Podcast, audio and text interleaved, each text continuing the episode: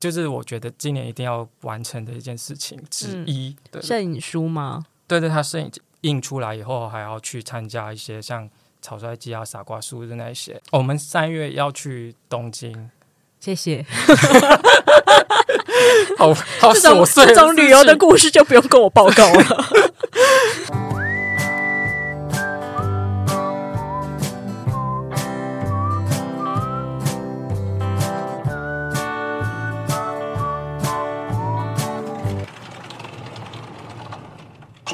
叮咚，欢迎来到地方阿姨便利店。本节目由 Offbook 言外企划监制放送。这一季呢是第二季的最后一集。录完这一集，我终于可以去放寒假了。好，那我们今天在最后一集呢，是阿姨出张人间寻奇的单元。我们要记录斜杠以及创作工作者的故事，还有他的人生观。那今天邀请到的这一位呢，就是呃，我也是在工作场合认识他的。那他除了会设计，还会写故事。还会烘焙，也会摄影，就是开展出他在正职工作以外的所有斜杠的兴趣跟呃身份，所以我觉得蛮有趣，很想邀请他来上节目。那他出生自马来西亚怡宝，也是杨紫琼的同乡。这个 take 不知道大家有有没有感觉？我们欢迎文豪。Hello，大家好，我叫文豪。好，你要先跟大家自我介绍一下吗？你在台湾大概旅居多少年的时间？嗯、然后目前断断续续好像八年，八年。嗯，所以你从正式来台湾工作之前，前面也有在台湾对生活过吗？就是我一开始来台湾是念研究所，嗯嗯，在在云林念，对云科，对对云科视传的研究所，对对对。然后后来就是在台湾工作吗？对对，是在务室。对，在工作务室的工作室。然后务室工作之后，又再到伦敦去。对对对，反正后来就是没有预期中，然后又回到来这里了。嗯，对，嗯嗯，然后就待了五年多。对，嗯，都是平面设计师的工作领域嘛。对对对，对。那你那时候从就是台湾要来台湾呃念研究所，这个缘分是什么时候想到要做这件事情？对，就是以前我们在大学的时候也会遇到很多马来西亚的学生。那台湾对于马来西亚的学生在求学，尤其是你应该是华人的身份，是希望是说到一个呃可以了解这个语言，就是语言是相近的国家里面去做这个研究所的选择吗？我那时候为什么选择台湾？我现在回想啊，我嗯觉得主要是我吸收的资讯，好像不管是设计也好，还是其他也好，都是跟台湾有很大相关。嗯，然后刚好那时候，我觉得平面以平面设计来说，在台湾好像是刚起飞的年代嘛。嗯嗯，嗯。为什么好像很久？要念书，出国念书这件事，第一第一件烦恼就是钱嘛。然后刚好又申请到台湾教育部的奖学金，然后就想说哦，我。就去吧，这样子，对，嗯，嗯对。但我其实还没有来正式来台湾念书之前，我在槟城念大学的时候，有一年我就有其实有来过台湾，大概七天。嗯，那时候是参加工工作坊，嗯嗯，在在台科大的一个工作坊，对对。那时候就在那七天，其实对我来说，我看到的东西就想哇，这个地方好棒，然后。嗯，我觉得那时候其实好像有埋下一颗种子，但我当然就不会当下不会讲我我一定要回来这样子，对。嗯，你是从大学开始就一路就从从事平面设计这个创作吗？没有，我大学其实是它叫 New Media Design，它是新媒体的。我觉得很杂嘛，就是有时候会被 叫去拍微电影，然后有时候会被训练做动画，嗯，然后平面只是很很小一部分，嗯，只是我可能兴趣就一直在那一边，嗯，然后可能做一个案子，可能它是跟动画相关的，对，我还是我可能就是会很注重一个很小的宣传这个电影的 DM 还是什么，嗯，然后我才会觉得说。其实我兴趣是在平面的设计这样子，嗯，所以我在大学毕业以后，我就很清楚知道说我并不适合做媒体类的设计，嗯，然后我才去一家建筑公司的 in house 做平面类的设计。对，嗯，那你从呃。前面你刚刚讲去建筑公司做平面，然后在台湾在务室工作，然后到你现在的这个正职，其实几乎都是还是平面设计类的作品。在这个过程当中，有什么让你觉得呃印象深刻的作品吗？或是你觉得你自己呃外接的这些 case 也有，就是哪一些东西你做出来的时候特别是有感觉的？我自己哦，对，好难。我要讲的话，可能是比较近期的。嗯嗯，没问题。对对嗯，像小川洋子的小鸟，嗯，嗯对对对。为什么会觉得这个对我来说很重要？是以前我可能是不是本科的吧？嗯，然后我好像花了好多时间去找一个属于我自己可以去接受的风格嘛。嗯，对，嗯嗯。然后《小鸟》这本对我来说意义很重要，是我好像找到了一个我很舒服的位置，然后我不想再离开了的那种感觉。很多后续的出版社都会跟我说，他们看到《小鸟》了。自从《小鸟》以后，我好像不太在乎别人怎么看我的设计了。嗯，对对对对。是哦，嗯、呃，我先跟观众补充一下，《小鸟》应该是木马文化对，去年出版的一本小川洋子的书，这样子。对，嗯、那你刚刚说那一件事情，我觉得蛮好奇的，是在做那一本书的的时候，你发现了什么东西，会让你觉得，哎，我就是可能可以摒弃掉别人的眼光，就专注在我自己的设计上。我好像也说不上了，嗯，好像是，嗯、但我觉得这件事情很大。的功劳并不是我自己而已，我很珍惜这次信任感，就是我的编辑就是 Amber，嗯，对，嗯嗯、他，我很喜欢跟他工作，是因为我们都很信任对方，嗯，我、嗯、我们他都会全权的把这个任务交给我，他都不太去插手，他好像就是全然的信任你，对对对，然后把那个领域就直接交给你了，对，很直白就是说，他并不太改我稿，就算他改稿，嗯、他。不会像是一些客户会直接跟我讲说，我希望放这个、这个、这个，然后你摆在这里、这里、这里。但他就是我只要给了他一个东西、一个设计，他就会全然去接受。但是他觉得那个不对的时候，他会跟我讲说他希望怎么样，然后我再提出去，他。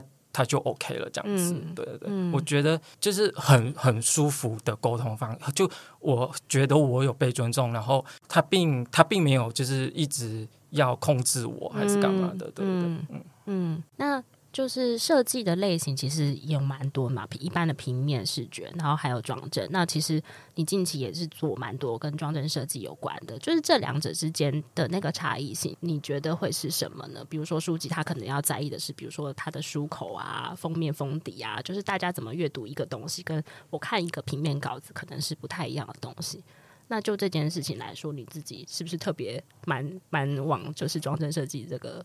这个路线去发挥的呢？技术面当然就是规格上不同嘛。嗯，然后你讲到差异的话，我可能只会想到数位跟跟一实体的差实体的。嗯，嗯我也不知道，我好像真的无法做像 UI、U 叉什么那一类的东西。嗯嗯、对，当当然就是我还是会好很挣扎，在说选择了跟出版业相关的，因为就很穷。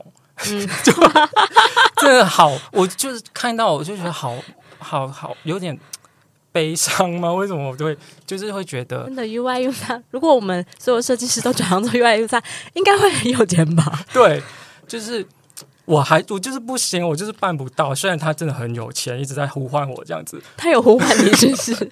就可能你还是会觉得说啊，呃，为什么我，我这么的，就是。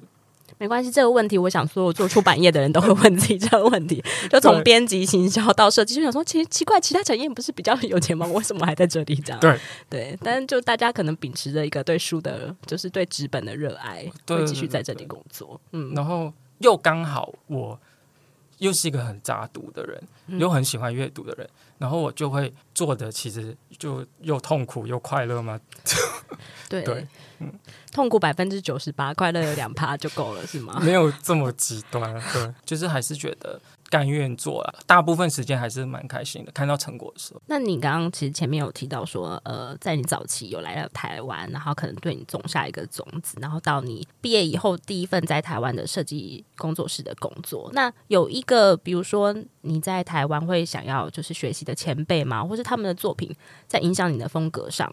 是有这样子的一个人吗？就是误事吧，我觉得。嗯，我觉得他们带给我影响很大，是因为就像我刚才讲的，我好像一开始还在探索风格这件事情的时候，嗯、你当下看到的可能就是像呃聂永贞啊那一类的的。比较偏国际风，像王志宏也是偏国际风。国际风是什么风？International 风。我自己，啊、我先说我自己归类的，它它就是有个名名词，特殊名词叫国际瑞士风，就拉斯穆勒的那种比较现代主义。对对对，哦，现代主义。你打开 Behance 可能很多就是偏向那一类国际主义风，国际瑞士风，欧美的那种。对对对。大家可以去搜寻什么叫国际瑞士风，去问一下 Google。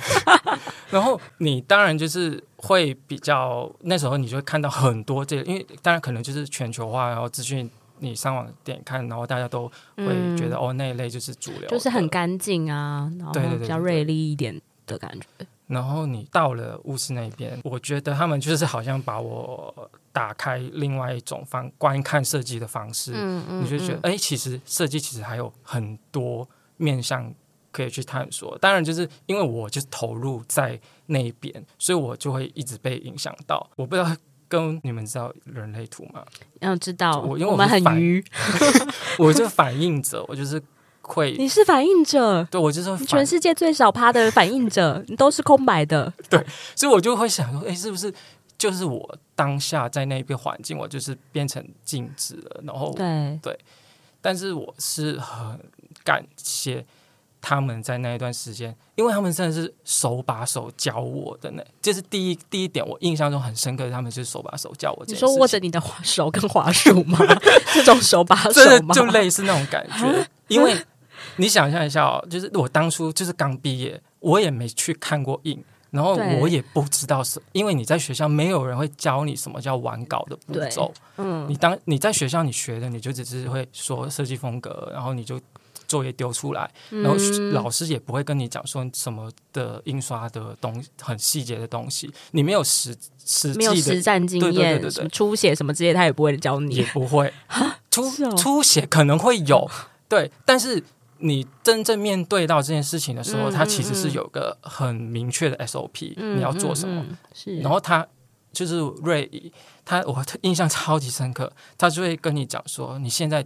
他就会在在我旁边说：“你第一步，你是先检查你这些字有没有转外框，然后第二步 K 一百还是什么个，然后等一下你图有没有砍入进去。”嗯，然后他讲完了，然后他就说：“你现在背给我听，从一到十。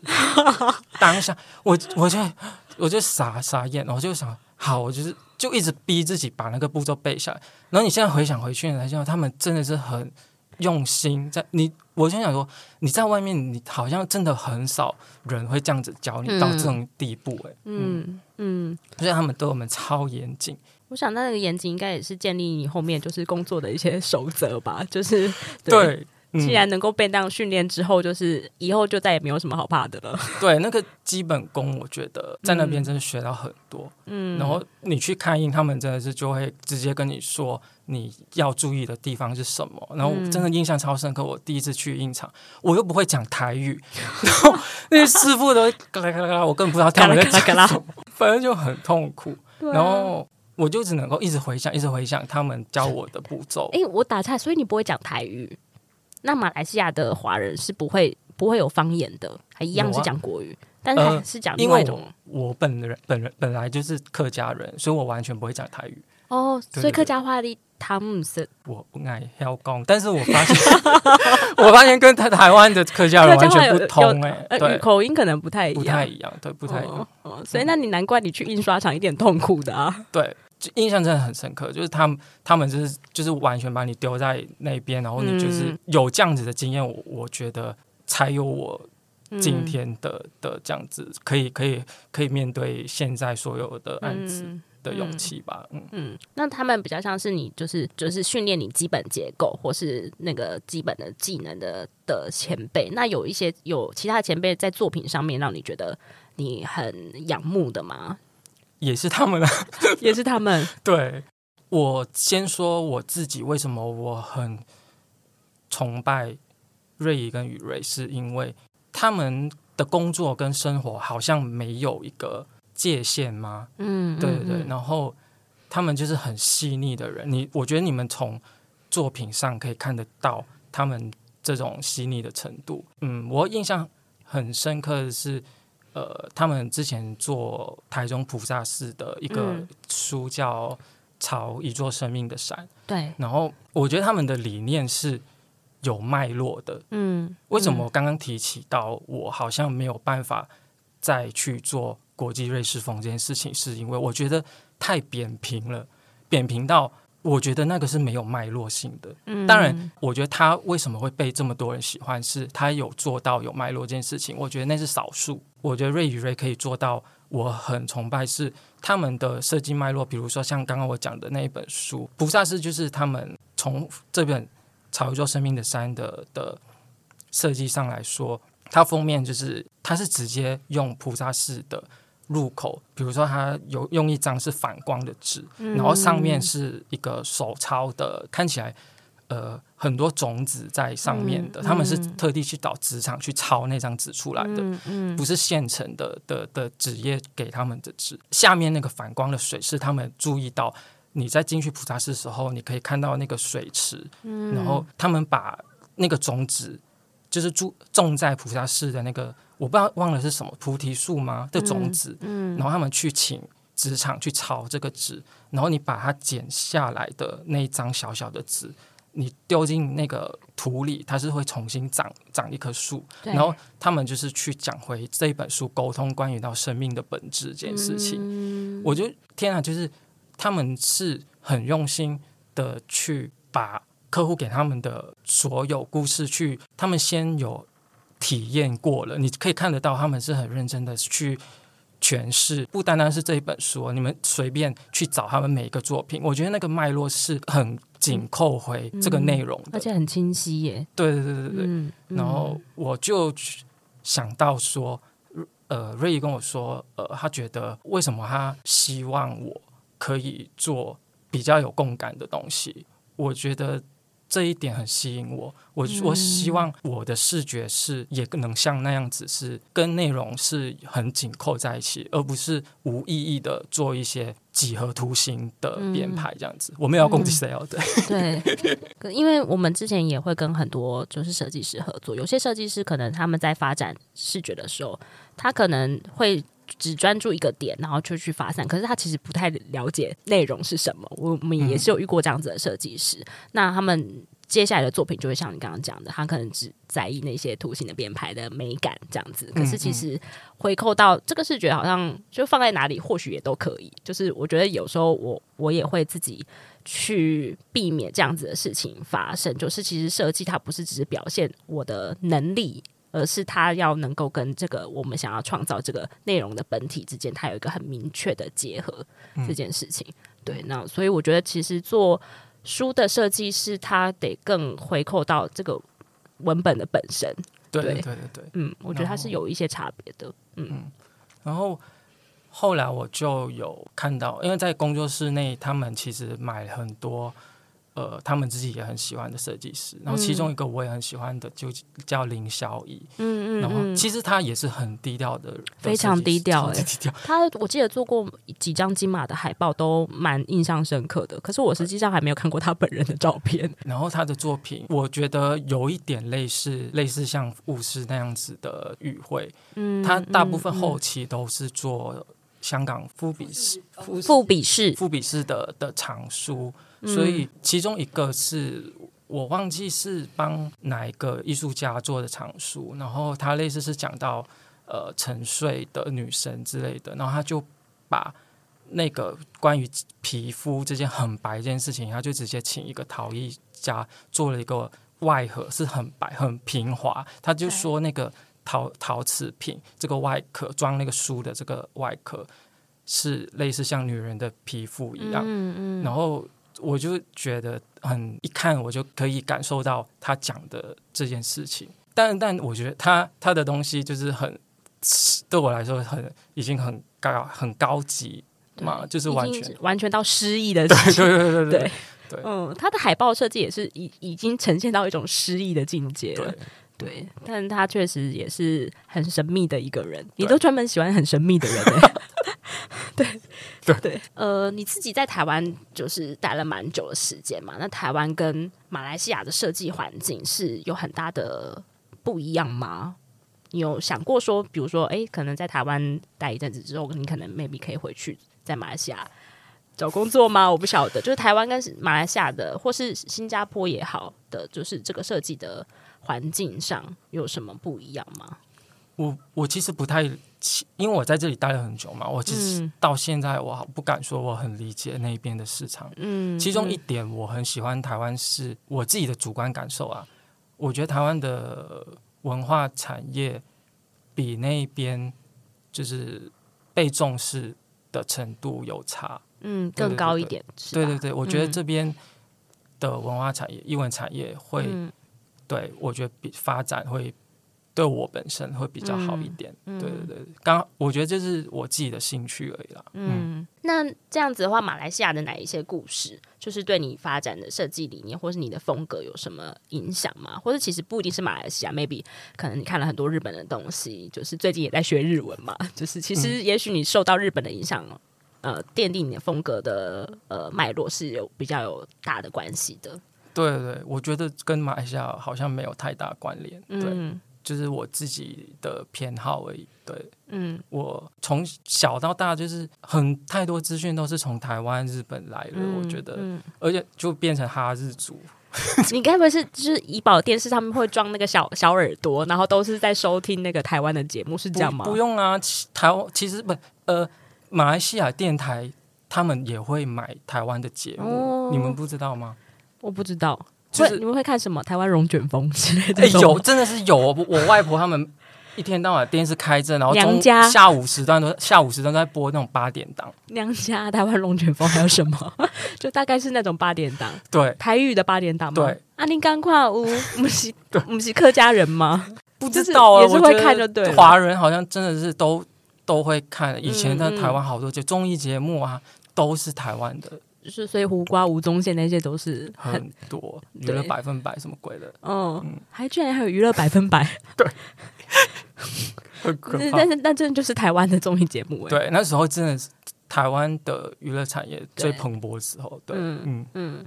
那可是那时候你怎么样接触这些日本的内容呢？我现在还是来台湾之后才开始接触到这些东西。我觉得有可能是这样子，但我印象很深刻的是。我曾经买过一本字形像图鉴类的，那个也是台湾的设计师李根在教授嘛，他去编，然后收集了一些字形，我就那时候对我来说，我就很憧憬要去台湾念书。对，嗯、然后我觉得反而是来到这里以后，对台湾受日本影响太大了。我们就是 日本的所属地，我就想说，哎，我们嗯、呃，那个就国山不是玉山，是富士山。对，对啊，就很多人说回去日本就像回国一样。我想说，哦，是哦。对，我看你阅读的东西，其实也是跟日本的内容也有也蛮多的耶。对，大部分啊。嗯嗯嗯。嗯，那所以他们，比如说现在。日本的设计的风格也会影响你吗？还是你会往那个方向走？会影响我，对，嗯、真的会影响我。我自己最喜欢的设计师也是日本的设计师。嗯，对对对对对。可以透露一下是哪一位设计师吗？Kiki，Kiki 啊，我还真的不知道。Kiki，你们不知道？Kiki，真的吗？他是一个是你说的直原亮辅，其实是比较编排，嗯，然后还有一个渡边良重是负负责。插图，我很喜欢渡边良虫的东西。对，他不放自己的作品哎，对我就觉得好妙。这个人的 IG 为什么都是花？但是我就是很喜欢他的作品，我真的我真的爱死了。那你也可以开一个小账拍花吗？然后做很多甜，对，对我也有很多小账，做很多甜点啊，或是做一些你平常就是跟设计无关的事情，但收集那些碎片这样子。对你刚不行了，我不行再开小账，真的你太忙了是不是？我觉得我不能再。我不不没办法兼顾。对，我们刚刚为什么会说文豪很忙呢？因为他除了正职七点半下班之后，他还有就是做呃其他书籍设计的，就是接案的稿子啊，然后平常有摄影，然后还有烘焙，然后有时候还会接专栏的故事。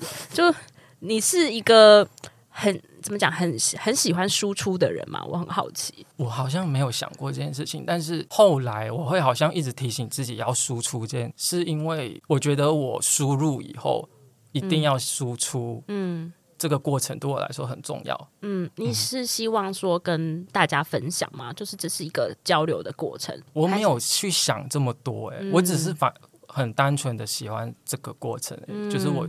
我也不知道为什么，我好像我特别喜欢这样，特别喜欢这件事情。然后刚好有人问我要不要写，写专栏，对对对，就是这位小姐。就我们的监制，我们呃言外企划呢有一个专栏，就是文豪的作品，他就画了他的马来西亚的一个故事吧，嗯、对。然后下面有一些他的就是过去的一些人生故事，这样子回忆。我觉得那个我读起来就是跟我平常感受到你的作品的样子。其实蛮相近的，就是文字上面的书写，跟你呈现出来的那个创作的作品，我觉得你的感觉一直都蛮一致的。真的吗？嗯，对，谢谢。对，就是蛮你有你自己的风格。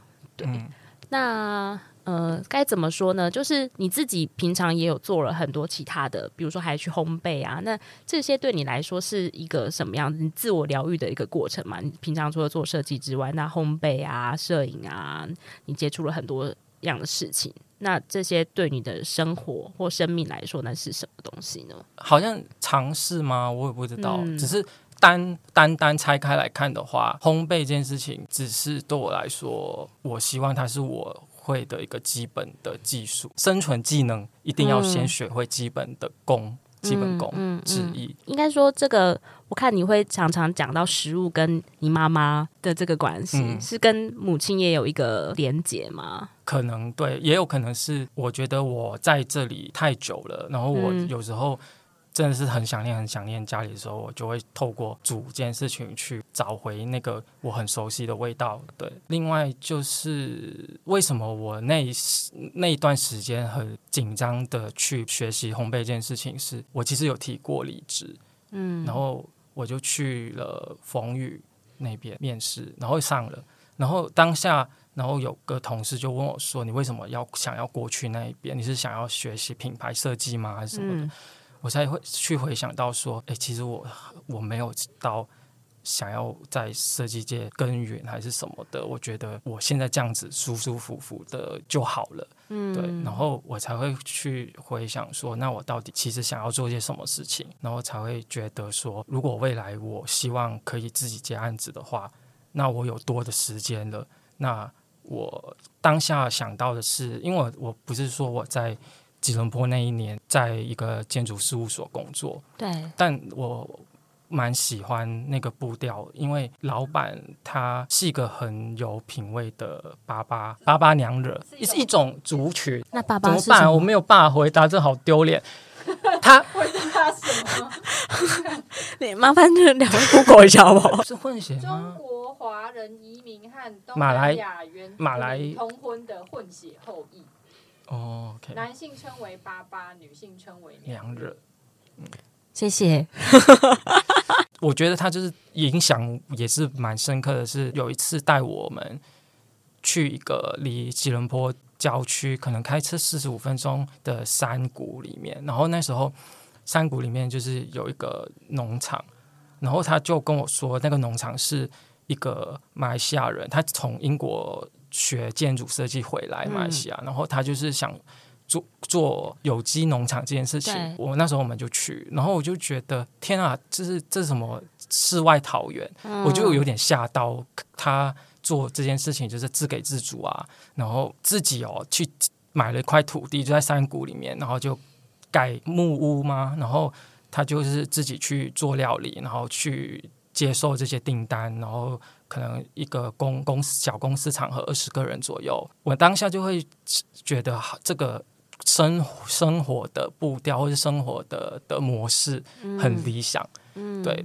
然后我就觉得，我希望自己也能做到那样子，嗯、对。所以我才后来才会一直觉得料理这件事情或烘焙这件事情是基本功，我觉得是从那件事情而来的，嗯，对对对对。创作的来源跟灵感在生活当中应该是占蛮多的吧？你需要透过做这些的过程，去累积你在创作上面的一个养分的来源，可以这么说吗？我觉得生活的体验或日常这件事情，嗯，影响我蛮大的。对对对。嗯，那你自己来台湾，也就是正式五年多了吧？那就对你来说，你自己的下一步呢？对。下一步，对，就是你有曾经想过要独立吗？或是离开公司体制的一个想法吗？一直都有啊。对，然后对我一直想说啊，我好羡慕可以成为一个自由的人。对，对因为有时候你想要有一个农场，这个好恐怖。对，对但我没有就是这么绝对。嗯、后来我好像不会对于这些事情想法上，我不会想到这么。非黑即白，那我只是觉得，为什么我想离开这个体制？是我自己算，我醒来睁开眼睛的这段时间是十十六个小时左右嘛。嗯，然后没有啊，你也可以睡久一点。我怎么睡久一点？醒来就是我，我老板会杀了我吧？哦、然后我就觉得我九个小时都被困在那里的感觉。嗯，对对对，嗯，我希望这个时间的掌控度是很。完全是由我掌控，由我去支配的。嗯，对对对。嗯、但就是没办法，现实面考量，还是需要钱钱。对，还是需要钱钱。对，所以反正独立这件事情就是放在心中，然后你接下来才会去实践。那你接下来有什么样子自己的个人的计划吗？目前我今年我想到的是，我想就是帮 KK 做他的新书。对对对，嗯、我今年一定我对自己要完成的事情。哎，K K 在在现场也开始哭了，为什么？他刚刚揉了一下眼睛。就是我觉得今年一定要完成的一件事情之一。嗯、摄影书吗？对对，他摄影集，因为他上一本摄影集是两年前。嗯，跟观众补充一下，K K 是文浩的挚友，然后今天也一起来到现场。印出来以后，还要去参加一些像。草率鸡啊，傻瓜书的那些，我们三月要去东京。谢谢。好好 琐碎，这种旅游的故事就不用跟我报告了。对，然后就是日文呢、啊，还在希望今年就是考检定。对对对，嗯，很琐碎的事情。嗯，真的。好，那我们换一题，就是呃，在你自己做创作的过程中，你有没有觉得设计师可能？呃，有需要的一个技能，或是你自己一直很想要再拥有的一个能力，沟通或者是说服。因为有时候我都觉得客户跟我讲的某一些字眼，跟我理解的，比如说他说我希望那个字这个颜色给我跳出来一点，然后我就会想说好，要很跳，是不？我就给你跳出来，我就会可能会做得很极端，还是怎么样？后来我就有想到更极端的方式是。我希望我自己可以慢慢的建立出我自己的风格，到大家来找我的时候，他们已经知道最后大概长什么样子，我就不需要一直去跟去摸索，说你到底想要什么东西。可是这样子风格不会被定型吗？我这是一个疑问，因为有时候风格很明确的人，当然台湾设计圈风格很明确的人也是有的嘛。那我自己有时候看他们的作品，就会想说，诶，这样子的明确是一方面是业主。我我确实一定是想要这个风格，我就去找这样子的人。嗯，可是如果我当我不是要这个风格的时候，我就是自然而然就会忽略这个人呢？不会有这个担心吗？我还好哎，我就是想说，嗯，你想要什么风格，你就去找那个人啊。理想状态是这样子，也有。设计师是可以做任任何风格，我我也可以这样做啊。就、嗯、是我 in house，我当然就是我必须要可以做很多风格这件事情。但是做多元风格这件事情，你心里面会抗拒吗？还是那个蛮抗拒？抗拒在哪？我很抗拒这件事情。我不知道啊，我是我是希望我自己有自己的设计语汇。嗯嗯，我希望大家会。在想企划的时候，会觉得说这个是文豪可以做的事情，然后我觉得在沟通上就会省掉很多很多很多时间。嗯，对，我不希望你一个你自己不知道自己想要什么，然后你跑来跟我说文豪，我我希望我们可以做这件事情，然后我们两个人花好多力气跟时间在沟通成本上面，一直去抓我们到底可以做出什么东西来，我我反而很抗拒这样子。嗯嗯嗯，因为你觉得那个点抓不到会，会会增加那个沟通成本。对对对，就是你也辛苦，我也辛苦。就像我讲的，自从小鸟以后，我发现大家开始会找我的时候，我、嗯、我好像真的省掉了好多力气，一件事我好有松一口气的感觉。嗯，对，当然、嗯、偶尔还会出现一些北气。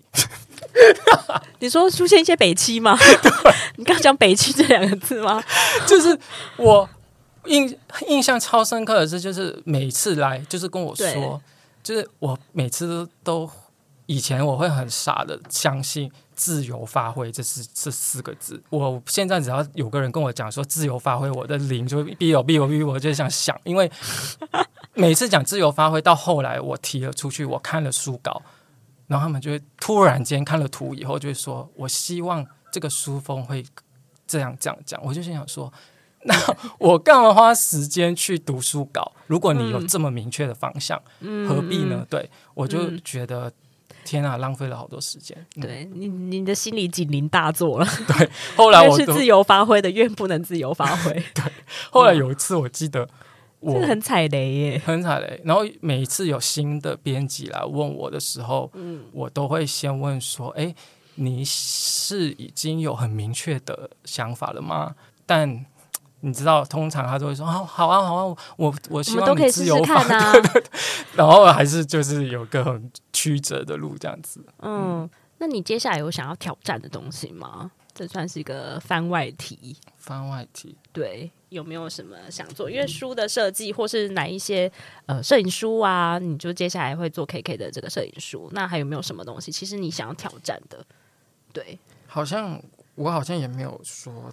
一定要做什么？嗯，但是书之外的我都蛮想做的，像包装类，嗯，因为我好像没有研太研究结构上的东西。对对，包装也是一种，因为它是立体的状态。对对对，我发现台湾的客户，比如说这样子讲好了，你摊开作品集，你看到某一个设计师，看他全部都是装帧类的，你就觉得哦，做装。我有装帧的需求，我才会发给他。但是其实很少数的人可以觉得这个人其实可以做别的事情。但对于我来讲，我觉得设计师本来就是他具备条件可以去做很多事情。嗯，但客户通常都会说，你去找包装设计师来做这个案子，叫底下的人。他他当然他就会去说包，他去搜寻谁在市面上谁在做包装设计师，就会忽略掉我们这些装做装帧类的。嗯，确实，因为就是大家会先从他过去的作品去模拟，说，哎，我们这个东西可以怎么样展现？对，但是你仔细想说。嗯你这个视觉图像或者是插图转换放在包装上，其实也是可行，也是好看的啊。接下来你的人生呢？你刚刚有讲到说，其实你越来越不想要被绑住嘛，其实你想要独立出来，对，嗯、就是，但是为了钱钱，还是会考虑。那对于工作、上班，然后退休这种，在你心里面，你怎么预设你接下来的计划呢？我好像没有没有想太多，就刚刚讲一些很琐碎的事情，你就知道我其实没有想。三月要去日本。去年的时候，我开始接触心理类的东西，就是我去做智商。当下我就为什么会去做，是因为我我就有去问 KK，我讲说，我好像不知道我活下来的意义是什么。嗯，对对，我不知道为什么会突然间这样子，但是我。给的回答是我好像觉得这样子的生活就很好了。我好像明天突然间被车撞死，我好像也不太有遗憾。但好像对妈妈很不孝。但，我不知道哪来的想法，我就是觉得我现在过得很快乐，是不是哪里有问题？为什么我会有这种想法？我就开始看。心理相关的书，然后又去做智商。嗯、后来我有看李慧珍那个大人知道部分的世界，对。然后他讲到一个关键字，我觉得很重要，就是好奇心。嗯，这件事情，你只要你有好奇心，你就会去努力的去探索，重新就会觉得我好像还有很多事情还可以去做。关于探索这件事情，不管是认识我自己，或者是认识这个世界，我是刚刚才想到，你一直。逼问我什么烘焙啊，什么摄影，然后我才发现说，哎，这个其实也是我认识我自己的一个过程。对，我好像并不会去规划说应该做什么，然后什么是目标，对对对对，什么是目的。对，然后好像你今天我突然间看到一个什么小小的题目，比如说细菌还是什么，我可能就会很有兴趣，我就去找很多相关的书去读。我最近可能感觉也跟你差不多，就有一种生无可恋的感觉。为什么？就是嗯、呃，也是有遭遇到一些事情，就是我们家的一些事情啊，然后还有就是生活中的一些状态，它确实到了一个。很像需要改变的时候，就是明明看可能别人看你就觉得，哎、欸，你过得很好啊，你过得很舒适啊，可是你就会觉得对于生活当中的那个期待感，或是嗯、呃，就是想讲好奇心吧，可能还呃蛮微弱的，对。所以我最近也在想说，哦，那呃撇除掉我平常日常该做的事情以外，还有什么事情是我自己想做的？对，我就会去投入在这件事情的状态，因为我们很常被规定说。比如说，我们工作好了一天八个小时，你确实就是要做完工作要做的事情。嗯、那这之外，就是你生活、你吃饭、睡觉这些，你也必须要做些。那撇除掉这些之外，还有哪一些是我现在的我真正想做的事情？就我在思考这个这个部分。所以你还没有找到？嗯、呃，还在厘清当中。对，嗯嗯，还在想说什么事情是可以自己能让自己有能量的这个事情。对，就找到对对生命的热爱跟本质，就是我活着我可以做什么，嗯、对，然后没有一定非得干嘛，然后停在那边也很好。就像我现在感冒了两周，然后在两周之内我都在想一件事情，就说哦，那我就让自己就是就这样子好了，什么都不要做，看会怎么样。可是表面上看来，我以为这做这个 podcast 或者是做推广阅读这件事情，对，对你来讲已经是对热爱。所以其实你觉得还好吗？嗯，热热爱啊，对啊，什么意思？呃，应该是说，我觉得对我来讲，他是我一个很正、很正向的支柱在那边。可是我还是想要再去寻找其他可以再创造的事情。对，我正在往那个方向走，这样子，这样算有回答到你的问题吗，主持人？主持人 没有，因为我觉得我听起来，我好像觉得好像跟我很像，嗯、但是我还在理解你刚刚讲的。那我们最后一题呢，就是有没有一直支持你的一本书或一套漫画呢？现在目前想到的就是《被讨厌的勇气》，会不会说很通俗？阿德勒，你有看过吗？我有翻开过一下下，但是就是看了一下就就把它盖起来了。为什么？嗯，我也不晓得。对，反正刚好我那阵子就是有翻到，然后我就去看。我觉得他给了我很多答案。我觉得他改变了我一些思考的模式。嗯，对对对。比方说，随便举例，我一直以为。背负情绪这件事情是道德上吗？应该要做的还是什么？但是后来我才发现，其实他的课题不是我的课题，所以我其实不太需要去背负别人的情绪这件事情。嗯，对，比方说家人好了，我以前可能会觉得，呃，我应该要这样子做，但是后来才发现，其实每个人有自己的课题，你不需要太对对对放投入太多情绪进去，这样子。嗯，这。这个只是一小部分啊，然后还有一些就是关于到他主张，就是你完全是可以诠释所有经验的人，呃，因为他很多人都会说，哦，我以前受过什么创伤，我以前干嘛干嘛，小时候干嘛干嘛，但是对他来说，他觉得没有 PDSD 这件事情，因为可能发生地震还是什么的，十个人可能只有一个人觉得他有创心理创伤还是什么的。那其他九个人呢？所以他坚信，只要你有一个诠释的能力，你只要去改变你那个诠释的方式，你的未来或者甚至你的过去，你可以重新翻转。对对对对，这样我就觉得很奇妙，就是我都不知道以前哪就是都没有去思考过这些问题。对，对，对，嗯，为什么突然变成心、嗯、心理？对我刚刚想 说，最后。最后变成心灵疗愈，对啊，怎么突然变成这个风格？好了，你设计师可能走到某一个 某一个路线是需要追求这个部分，因为我觉得我自己最近也会看相关的书，对。然后像你刚刚讲的，就是比如说他人的情绪，或是他人生命应该要做的，就是他的生命的权杖，我们应该还给这个人。嗯嗯，对，就是这件事情我自己也在练习当中。就是我想每个人多多少少假假设你的情绪中心是空白的，对对对对对，这个这跟人类图有关，那你可能就会很时常的感觉到这件事情。那当然，像我的话，就是有时候常常会多做太多，就一直被提醒，被很多人提醒说你不需要做那么多这样。那我觉得这个是我自己也会有这个练习，就是是有一个界限，有一个 boundary 在那边。那、嗯对，我也会被提醒说，你要先确定好你的 boundary 在哪里。那你跟人之间的关系，不管是这个人是亲人、家人、亲人、朋友，那这个东西的界限才会比较舒服。对，对，所以，我嗯，我们就以这个感情的方法来做结尾。对。好，那文豪有什么要补充的吗？跟大家说声新年快乐也不错。新年快乐。好，那我们节目就到这里喽。有任何想听、想分享的，欢迎到 IG 搜寻地方来便利店私讯给我们，也请按下关注，追踪我们的节目。那我们这一季就结束了，下一季再见喽，拜拜。拜拜。